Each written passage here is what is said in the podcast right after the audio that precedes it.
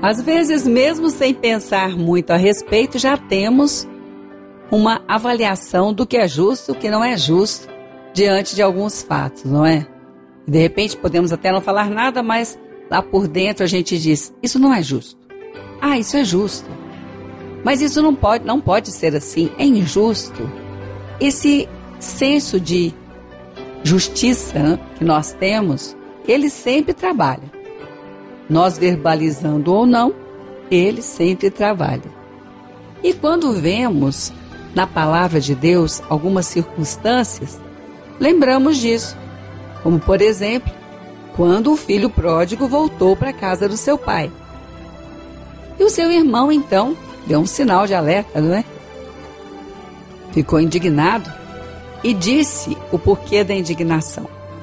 Disse ao seu pai: Esse seu filho gastou todos os seus bens de maneira errada e agora volta para casa e você ainda o recebe com celebração.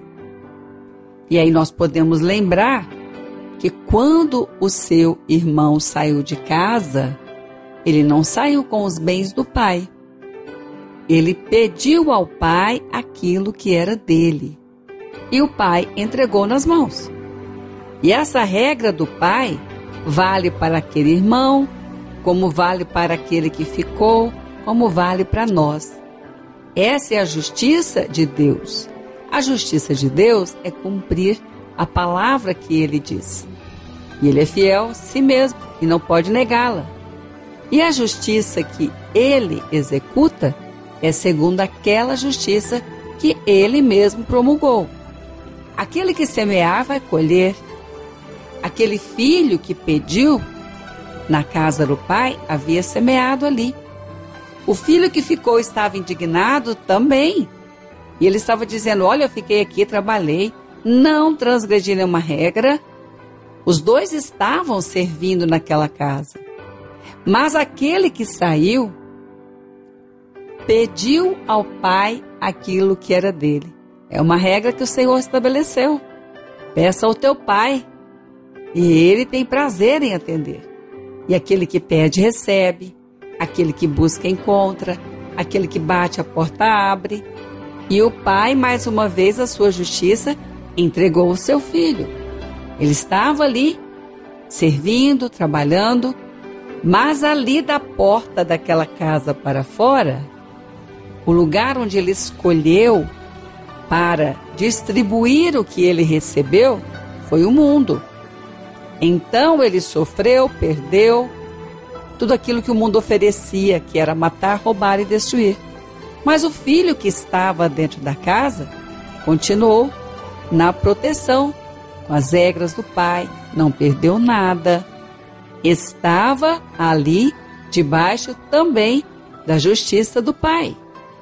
Mas quando percebeu que o pai recebeu o outro, aprendeu então uma outra lição que não tinha dado ouvidos ainda para aprender. E o pai lhe disse: Meu filho, aqui nessa casa você está, é só você pedir. O que é que você quer? Você não pediu nada. Você tem a sua proteção, você tem o seu suprimento. Algo mais que você quer é só pedir. E você não pediu. Eu acredito que a partir daquele momento, aquele filho passou a pedir. Mas nós precisamos lembrar que a nossa, o nosso senso de justiça tem que bater com a justiça de Deus.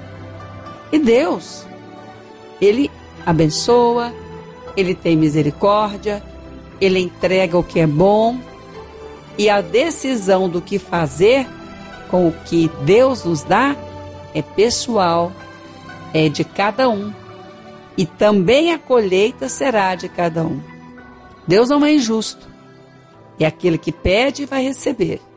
O que não é justo é nós acharmos ruim quem pede a Deus e recebe e não pedirmos. E acharmos que Deus tem que nos dar sem a regra que ele estabeleceu. Mas ele deu o caminho. E quem quer mais de Deus, peça mais a Deus. E Deus dá muito mais do que aquilo que pedimos. É justo? É a justiça de Deus. porque é a palavra dele que diz isso. E nós estamos debaixo dessa proteção da palavra dele. Bom, então, aquilo que é justo, quando vier aquela sensação para julgar, lembre do que diz a palavra. Só é justo o que o Pai diz.